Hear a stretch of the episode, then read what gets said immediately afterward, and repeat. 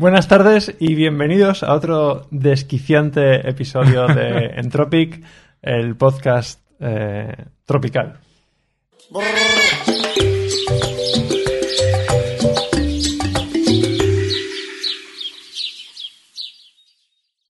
Para los que lo hayáis visto, eh, hemos grabado un vídeo con Laura Ruiz en el que mm, hablamos de comunidades aplicada a empresas, retención de talento, modelos de comunidades, hablamos de Techstars, hablamos de Tech Hub, hablamos de un montón de cosas, pero nos hemos venido arriba y queremos tocar otro tipo de comunidades, ¿no? Y, y aquí a mí me gustaría empezar, Laura, con la historia de, de Canciona, que es una empresa en la que tú em, participas, cofundas y termina siendo una secta en una mansión. Correcto. O algo así, más o menos. Cuéntanos esa historia. Bastante así. Como, como inicio.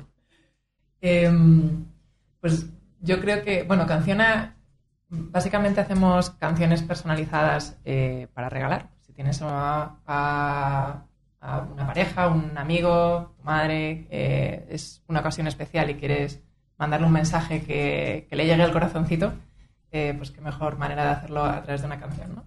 Entonces, como veis, quizá no, no es inicialmente lo, eh, un SaaS escalable que sin hacer absolutamente nada, pues pueda, eh, pueda crecer. Hay un trabajo detrás y obviamente muchas formas de optimizarlo, pero hay algo detrás muy importante que es el alma de- del equipo. Y, y lo que llegamos a conseguir a través de la música, de hecho, eh, en canción hemos conseguido hacerla crecer, convenciendo a la gente, haciéndole canciones. De hecho, Dani es una víctima eh, de este proceso porque pues, Aldo y yo nos conocimos eh, en Tech Hub, eh, en una comunidad de emprendedores tecnológicos.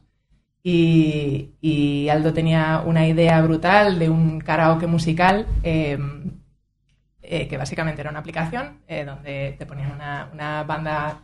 un- Era una, era una mierda de idea esa. era genial, yo me lo pasaba súper bien. Lo que pasa es que Aldo pensaba, bueno, ya tengo la, la app desarrollada, suena una musiquita de fondo y yo tengo que improvisar terminando cada estrofa en una palabra que me dice la aplicación. eh, y era súper divertido, pero decía, bueno, pues yo ya está, ya me hago millonario, ¿no? Y, claro, ahí, ahí había un proceso mucho más largo eh, y una inquietud eh, pues que pesaba más, que era este otro proyecto. Y, para poder orientar y dar forma a hacer el modelo de negocio y demás, pues lo, lo clave fue ir conectando con personas que creyeran en el proyecto, que creyeran en Aldo y, y que estuvieran dispuestos a, a- a jugar y a arriesgarse y, y a soñar con nosotros. Canciona es una empresa co- con, con un alma que es Aldo, ¿vale? Aldo Narejos, que vendrá por aquí, lo entrevistaremos. Y él tiene una forma de hacer las cosas peculiar de narices, ¿vale? Peculiar de narices es. eh, no. mm, o sea, él es un generador de comunidad nato.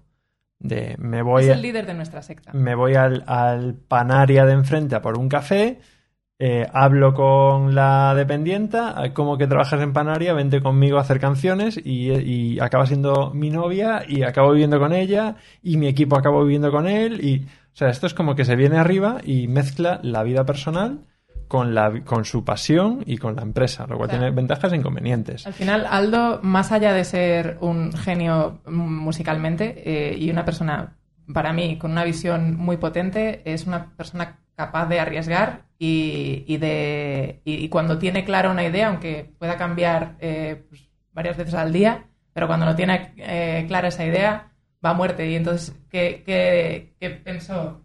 Mm, yo quiero estar en un espacio que atraiga a, otros, a, personas que puedan ser interesantes eh, y para eso necesito un muy buen espacio. Alquiló un chaletazo increíble en Benalmádena, Málaga, y, y dijo, pero espérate, porque qué mejor opción que, mm, más allá de atra- atraer talento, voy a traer a mi equipo. Vamos a vivir juntos esta experiencia, tenemos un reto común que es levantar esto y conseguir eh, que, que Canciona llegue al, mayor número de personas posibles, hacerlo juntos y, y en, ese camino pues se fue montando un co-living eh, con, con un equipo, con, unas, eh, con unos objetivos comunes, con unos valores, inquietudes comunes, eh, al que se fueron uniendo pues muchos mm, satélites, ¿no? un... Y ahora parece una secta, porque vas allí y solo hablan de canciones, solo hablan- o sea, que está guay, ¿no? Pero... De hecho, hemos hecho coñas de, de- porque los novios de algunas de, las- de, la- de las compis que trabajaban allí decían, tía, tú trabajas en una secta, ¿no? Y entonces, eh, cuando, cuando,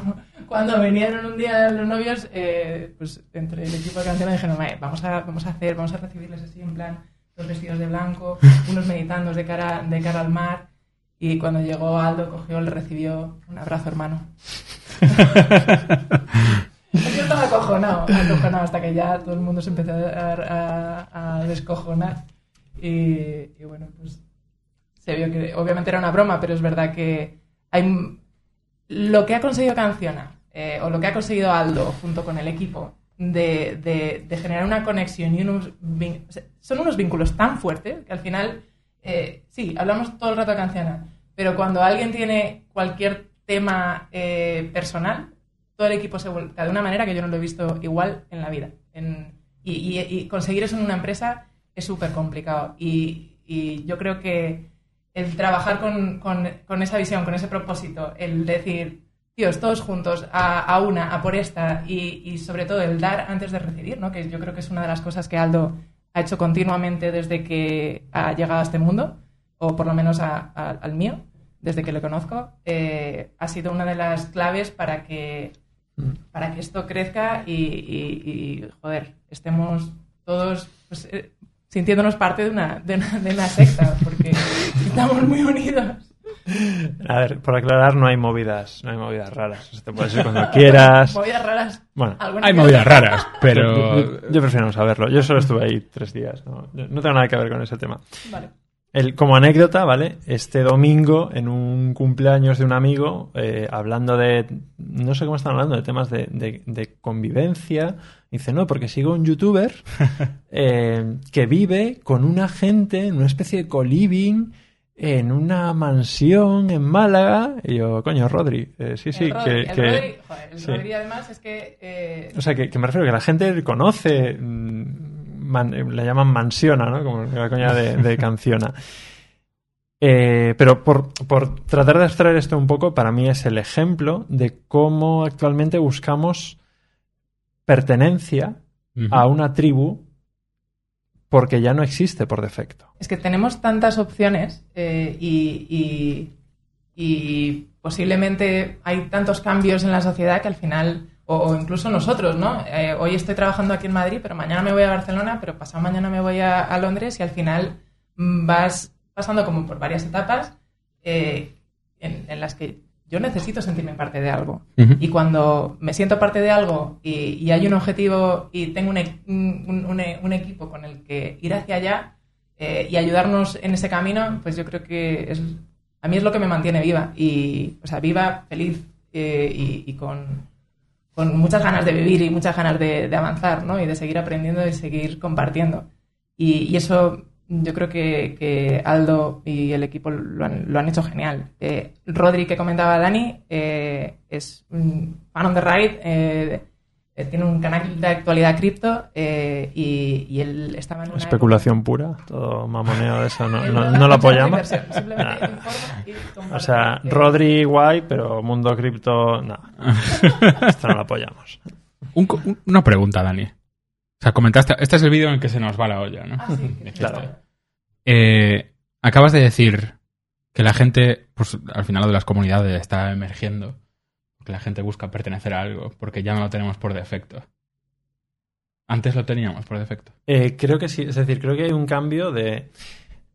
O sea, eh, vida de barrio. Vamos a retrotraernos. ¿vale? Y sin idealizar vivir en un pueblo, ¿no? Pero vida de barrio, vida de pueblo, relaciones con tus vecinos, eh, y yendo a, saltándonos unos cuantos miles de años, al final la organización humana es el concepto de tribu, ¿no? Que a mí me gusta más que comunidad, porque al final comunidad, pues eso, puede ser la comunidad de vecinos o puede ser una comunidad de interés, pero al final, ¿cuál es tu tribu, no? Y, definiendo lo que es Entropic, a veces lo, pensamos, ¿no? Entropic es la tribu. Pues es un podcast, tiene una parte de inversión. Entonces, ¿quiénes son Entropic? Pues, pues la tribu, los que somos, los que estamos, ¿no? Y no tiene por qué corresponderse con la actividad o con... Pero este, este concepto de nuevo tipo de tribus eh, es justo el tema que, que creo que es eh, interesante. Y lo hemos perdido, es decir, la hiperconectividad nos hace alejarnos de nuestros vecinos. ¿no? Em, es decir, tenemos una aplicación para hacer X, pero realmente esto igual sustituye a un proceso que antes hacíamos con alguien más cercano. Y esto no es, al vecino para pedir sal. eh, por ejemplo, ahora lo pides en, lo pides en Uber, ¿no? Claro. Eh, o tienes un script en una aplicación que te indica cuando la sal ya no está disponible, entonces se autopide con un botón. Y, ¿no? Entonces, este tipo de cosas, y, y esto hemos hablado en, en un capítulo pasado o futuro, dependiendo de cuando se publique, eh, de cómo sustituimos tareas que, en las que utilizamos parte de, de nuestro cerebro eh, que son más lentas, pero está bien, como hacer cola en la pescadería, ¿no? O hablar con el vecino, o hacer, ¿no? Por una aplicación que sí, utiliza una parte de tu cerebro que en el fondo no te, no, es más eficiente desde el punto de vista de optimización de tiempo y coste, pero no es más eficiente si lo ves de forma global en cómo estamos eh, preparados los humanos, ¿no? Entonces yo creo que ante este rebote de individualismo, de, y ojo, sin idealizar, ¿vale? O sea, nada de volver a las cavernas o nada de... eh, pero sí que es cierto que, que, oye, que ya que podemos dibujar el mundo que queramos, nuestra idea no creo que sea, no, voy a vivir en una ciudad masificada en la que hago muchísimas cosas pero siento cierto eh, vacío, ¿no? Y aún así, en una ciudad pequeña, en un pueblo, puedes sentir ese mismo vacío. Entonces, ¿cómo potenciar estructuras que te hagan, eh, que te hagan pertenecer? Y aquí os, os voy a dar mi visión en, en dos, en una parte más idealista en una parte más hater, ¿no? Con, el- con un caso como el de, como el de co-living o muchos otros casos que, que yo he conocido de, bueno, desde cosas como la mansión startup, que suena un poco así más eh, pretencioso. Quizás lo de Aldo también, hasta que conoces a Aldo y ves que, que no, que es otro rollo. Em, pero digamos, hay una búsqueda de esa pertenencia. ¿Qué es lo que ocurre? Creo que esa búsqueda de esa pertenencia y de ese idealismo de convivencia a veces atrae a cierto sesgo de fiesta Erasmus. O lo acabo de dejar con mi pareja, entonces qué guay que quiero estar con gente, ¿no? Entonces yo no sé si es sostenible eh, esto, no sé si es una fase del proceso. Eh, a mí me parece que lo interesante es generar estructuras que permanezcan en el tiempo e independientemente de tu ciclo eh, vital. Y es uno de los conceptos de diversidad que queremos traer a este humilde podcast, humilde pero pretencioso a la vez y, y magnífico, eh, de diversidad no solo de género, sino de edad, de perfil, ¿no? Porque tendemos como a, a meternos en, especialmente en el mundo de emprendimiento, ¿no? Ujú. No, tío, entre 25 y 50, eh, cofundadores, eh, hombres blancos heteros haciendo X, qué pereza, ¿no? Y qué pereza porque no estamos preparados para esto, no estamos preparados para vivir en una tribu en la que todos somos iguales y qué interesante es tener diversidad de, de perfiles. Y creo que esto, eh, obviamente tengo mi sesgo, pero más gente se está dando cuenta y esa es la búsqueda de decir, oye, si estoy en una empresa, busco pertenecer a una tribu o me voy a un co-living o me voy a un sitio donde haya un valor más que simplemente metros cuadrados, ¿no? ¿Qué es lo que ocurre? Y ya aquí termino mi pitch y un día podemos invitar a... a- No va, no va a ser una pregunta esto. no, no va a ser una pregunta. Eh, cuando tú ves el concepto co-living, ¿vale?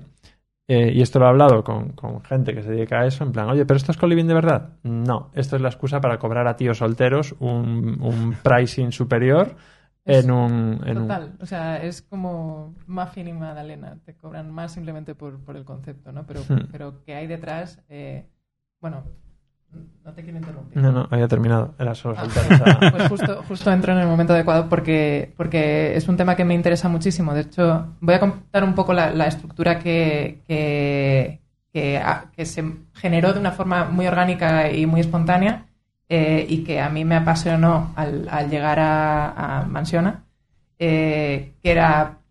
Nos levantábamos por la mañana, nos, hacíamos mm, 20 minutos de ejercicio, nos tirábamos a la piscina, nos poníamos a teletrabajar, cada uno en su movida. adorábamos a Aldo 15 minutos.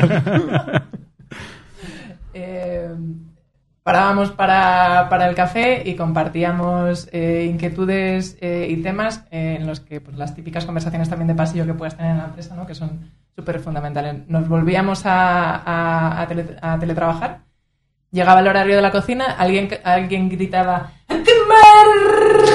así como rollo secta, o sea, por eso de ahí la coña. Eh, y, y, Suene, que es nuestra mamá brasileña que no, lleva la casa estupendamente y cocina mm, que te mueres, pues nos tenía preparada una, una, comida en la que al final de la comida pues siempre aplaudíamos también, mm, y secta también. Eh, pero es que realmente es delicioso, mm, Suene te queremos. Y, después seguíamos teletrabajando hasta que al terminar una vez por semana eh, había una formación que cada uno aportaba de forma voluntaria sobre un tema que, pudiera conocer, pues composición rápida de canciones o sesión de design thinking para, para mm, crear un nuevo modelo de negocio en la parte B2B, no, en la parte de empresa. O, bueno, lo que cada uno quisiera aportar, ¿no? Y de, de forma voluntaria al final, pues todos participábamos. Eh, y luego, otra vez por semana, estaba el Club del Millonario, que básicamente eh, es una forma ambiciosa también. Cuando iba Dani. Hablar de pájaros. pues esta semana, todos los días, me he estudiado la enciclopedia de pájaros. son ambiciosos, pero realmente al final eh, era ir a la esencia de qué, qué, qué es lo que a te hace sentir bien, con qué estás aportando valor y, qué forma tienes de monetizar esto para, para, llegar a más gente, ¿no? Para que ese valor llegue a más gente. Y entre nosotros, pues nos íbamos intentando apoyar y, ayudar para, para, más allá de nuestro día a día en canción singular, eh, fan on the ride o, donde quisiéramos invertir nuestro tiempo en la empresa, eh, poder tener esos espacios para ir desarrollando también otras cosas que, que, que sentimos que queremos desarrollar y que pensamos que puede aportar un valor. Y yo me, quedé eh, enamorada de ese concepto. Y, viniendo de una ciudad eh, tras COVID en Madrid, tan individualista como la que estaba mencionando eh, Dani, que yo ya cuando, estuvimos en los inicios de Canciona ya tenía esta idea rondando en la cabeza también de, joder, cada vez somos más, tenemos más amigos, tenemos a más conocidos, pero en qué profundidad. Y, sentir que eso cogía forma de una forma tan espontánea eh, en, Mansiona, eh, pues me hizo querer buscar eh, crear y generar este tipo de, comunidades, pues quizá más a lo grande, en Madrid, o, profesionalizarlo, ¿no? porque al final es verdad que, como decíamos antes, no sé si en este o en el anterior capítulo, o, en el siguiente. La magia de la televisión. Se necesita, se necesita de, un rol que, no sea voluntario para poderlo mantener en el tiempo. Este es mi loro favorito, perdón, que no. Es, brutal. bueno. Pero yo creo que tocando un tema que hablabas tú de, Dani, de el, ciclo de vida de una comunidad, ¿no? Y que debería extenderse. ¿Por qué debería extenderse? O sea, no creo que eso aplique a todo. A lo mejor Mansiona es para una etapa de tu vida y, en ciertas etapas de tu vida encuentras la comunidad que perteneces y después no pasa nada. Sí, yo creo que al final lo, bonito podría ser si se profesionaliza esto como, como un co-living, pero con alma real y con un interés de generar conexiones mm, reales, eh, al final va a haber gente que va a ir rotando y yo creo que no es un problema. Al final cada persona tiene sus ciclos vitales y, unas necesidades concretas en momentos diferentes de su vida. Es, un concepto distinto, es decir, una cosa es como negocio estructura y otra cosa es como tribu. Como negocio estructura, pues te da igual que haya rotación. Claro, esa tribu... Pero como, eh, como tribu a nivel mm, personal o nivel humano, claro, no, mm, tú en principio, o sea, puedes puedes cambiar de tribu, pero la idea no es que estés cambiando de tribu sistemáticamente, ¿no? Que yo creo que es lo que nos ocurre. O sea, lo que nos ocurre mm, cuando... Y hablo cuando vives en una gran ciudad, pero en el fondo creo que es algo que se extrapola a, cualquiera que se mueva de su ciudad, ¿no? Lo que ocurre no es que no tengas una tribu, lo que ocurre es que vas teniendo muchas tribus y dices, mm. no, sé a quién llamar. Pero no, no, necesariamente tienes que estar viviendo esa experiencia eh, vamos a llamarla co-living, para formar parte de esa tribu. Es decir, yo vivo en Madrid, eh, siento que pertenezco a distintas tribus y una de ellas pues eh, es, es, es, canciona o mansiona o las personas que forman parte de, de, esta experiencia y, no estoy en el día a día con ellos, pero me siento muy vinculada. Y al final, ¿cómo mantener eso en el tiempo? Pues es que...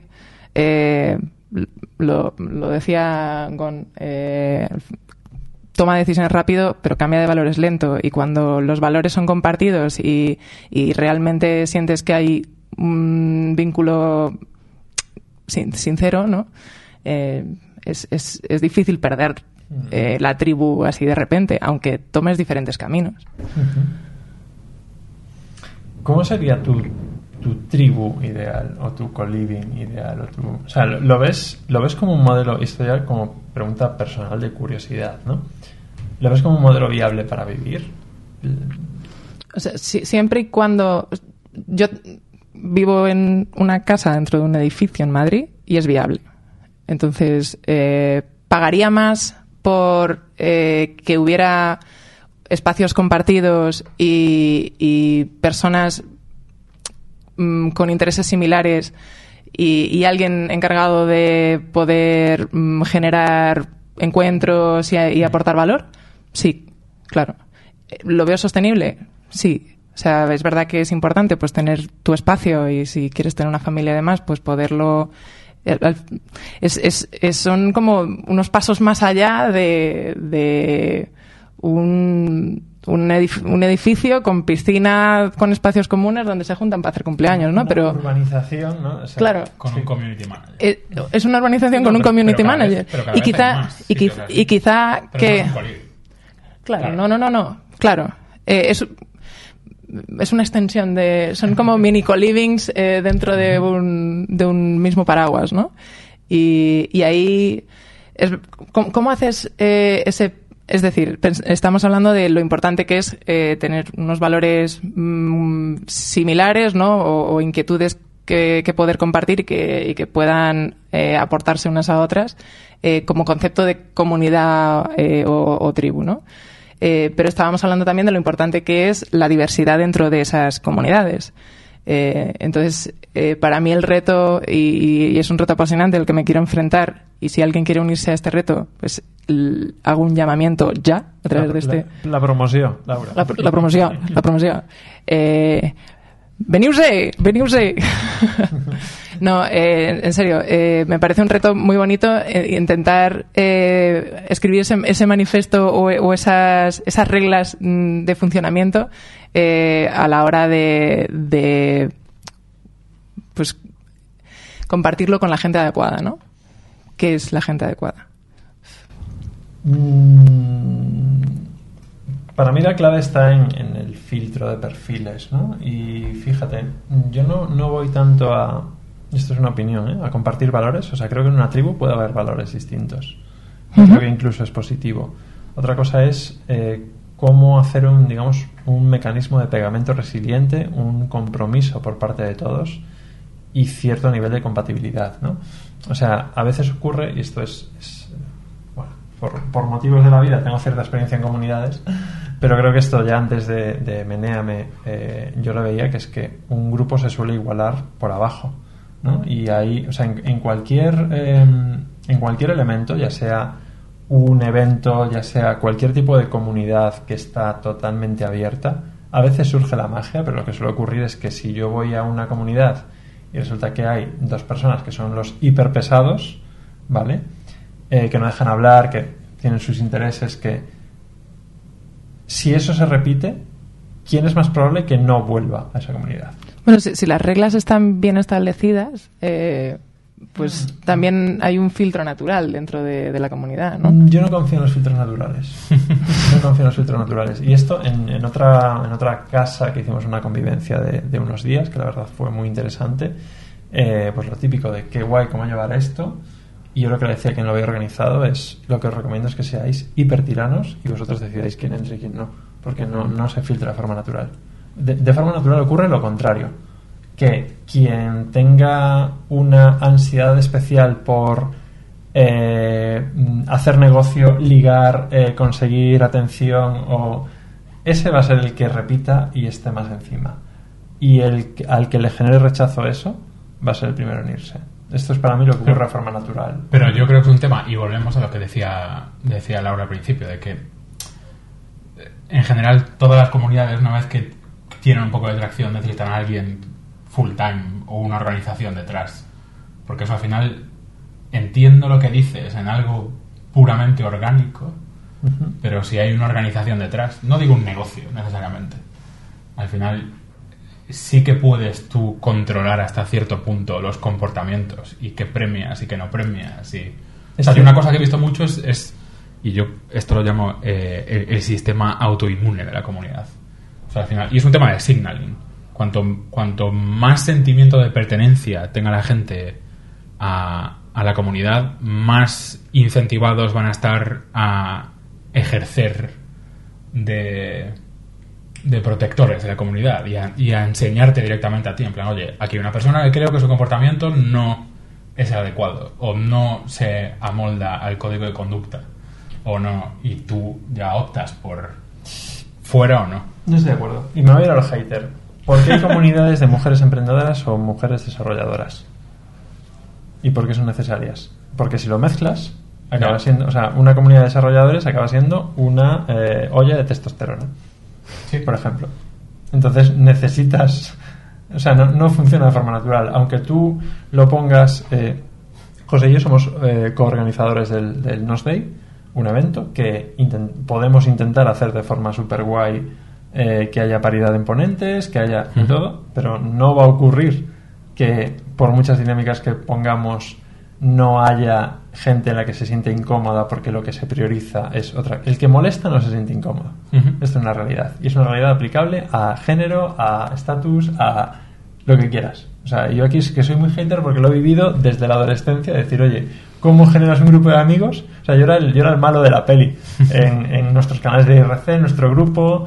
Eh, ni siquiera era el líder, era el malo de la peli, el que le decía a la mano derecha, el que decía, no, no, este no entra aquí. Este no entra aquí porque a ti te da igual, pero este está generando mal rollo con otros. ¿no?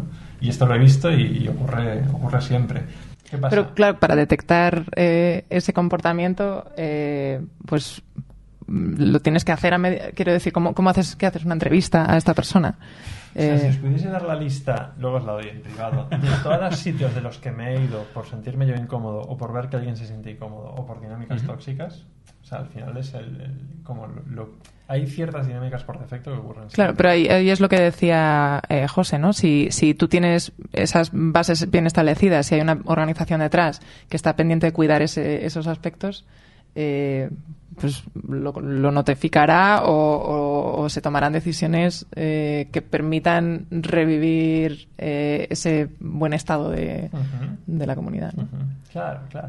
Claro, yo es que en eso soy muy, O sea, soy muy crítico, pero ¿cómo, ¿cómo lo harías? O sea, Eh, para mí lo único que funciona es un filtrado, llamámoslo editorial.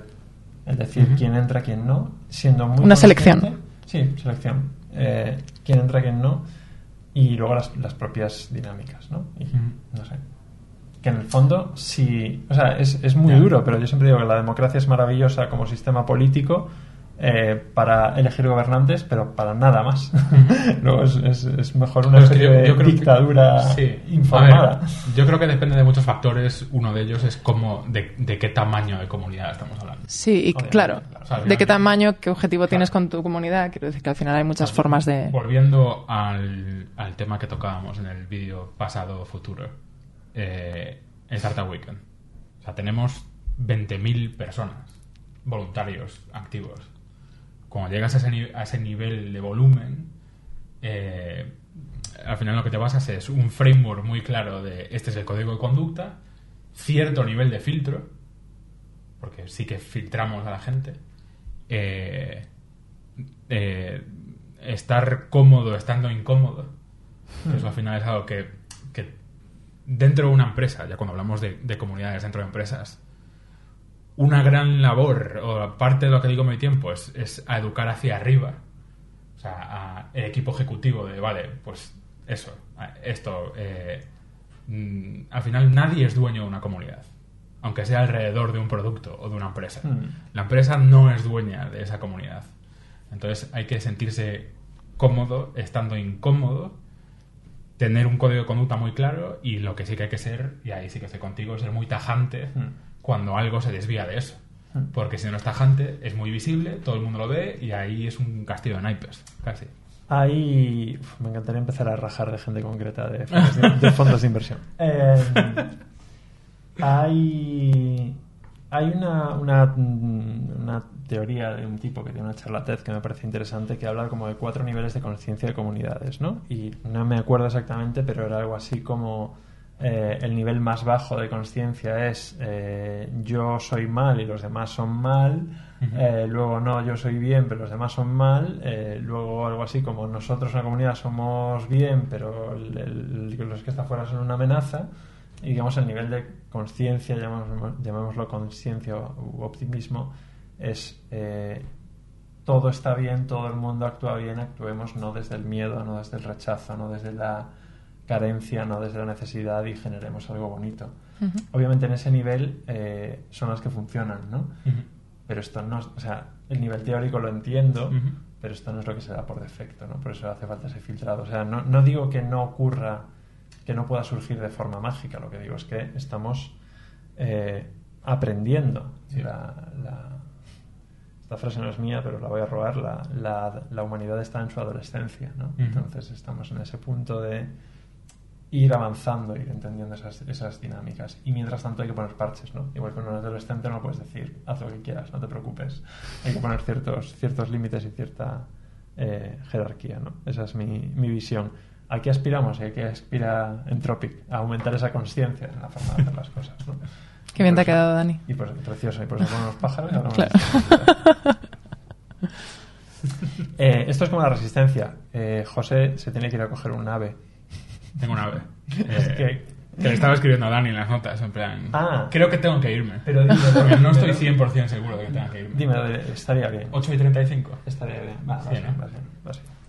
Eh, Pero Un estamos poco aquí justo. en algún lugar de Madrid. mezclamos Eh, en la, Creo que es Madrid esto, es Madrid. aún. la profundidad. Sí, Madrid, pero somos totalmente eh, abiertos a. a Estamos en vuestros corazones. Camino. Laura, despide, despide esto que nos ha quedado precioso. Pues eh, muchas gracias por, por generar conversaciones en torno a, a estos temas y en torno a vamos a quitarnos eh, pues armaduras y, y fachadas y va- vamos a hablar realmente de, lo- de cosas que nos importan y nos interesan. Así que gracias por permitirme eh, formar parte de esta Y a conversación. no, y a no prepararlo demasiado. No preparar absolutamente nada y ¿Volvería- ¿Volverías a este podcast? eh, feliz. ¿Volverás? S- Si queréis. No, no, no queremos. Lo. Suponía. ¿A quién nos recomendarías no invitar? Coño. Esta es, una, esta es una pregunta con la que estamos No, jugando. pero lo que sí, eh, ¿nos recomiendas alguna lectura, algún libro, algo sobre comunidades? ¿Alguna referencia, alguna persona? Pues como me he preparado este tema tantísimo, no, realmente he hablado puramente desde la experiencia y, me gustaría, eh, esto es aquí mi, mi próximo objetivo, ya lo digo en directo, entonces me tengo que comprometer con él. Eh, realmente profundizar en este tema es algo que me interesa mucho eh, y me da mucha pereza hacerlo eh, sin, sin un equipo o sin una tribu. Así que eh, si a algunos de vosotros le interesa también profundizar en, en la idea de, de generar una comunidad mm, con unos intereses posiblemente de crear nuevos proyectos y demás, eh, pues hay un email al que puedan escribir el podcast. Pues No, eh, hombre. eh, fax. Vale, Laura Ruiz Jiménez en LinkedIn, no sé. Si tenéis interés nos encontraréis, ¿vale? Ya está. Hay que poner una en- barrera en todas partes. Estamos en todas partes. Somos Entropic. Vivan los pájaros. En todas partes, siempre que sea dentro de la M30. Que no, que no. Que no. Si yo cojo un ave orense ahora, Na- nadie es de Madrid aquí ma- en esta más, mesa. más fuera de la M30 no puedo estar. Sí. Pues. Eh, que vean los pájaros. Gracias, José. ¿Tenéis. ¿Tenéis vosotros algún Gracias. link que recomendarme? Sí, yo me lo he anotado, pero no me lo sé de memoria la charla que, de la que hablaba. La de del- TED, ¿no? Del nivel de, del nivel de conciencia de las comunidades. O Un sea, me lo he apuntado. No tengo claro que esté muy de acuerdo con eso, pero como modelo me parece interesante. ¿vale? Ok. Como paja mental a soltar. Eh, gracias, José, por venir a tu podcast. Eh, gracias, Laura, por ser una invitada maravillosa. Y nos vemos en el siguiente vídeo o en el anterior. Depende, depende cómo Nos la vemos en el anterior vídeo. Ante todo, eh, transparencia. Que ya, ya está, que os vayáis, que, se acabó el vídeo, que busquéis otra cosa, lo que os recomiendo YouTube, que nos dejéis en paz. ¡Adiós!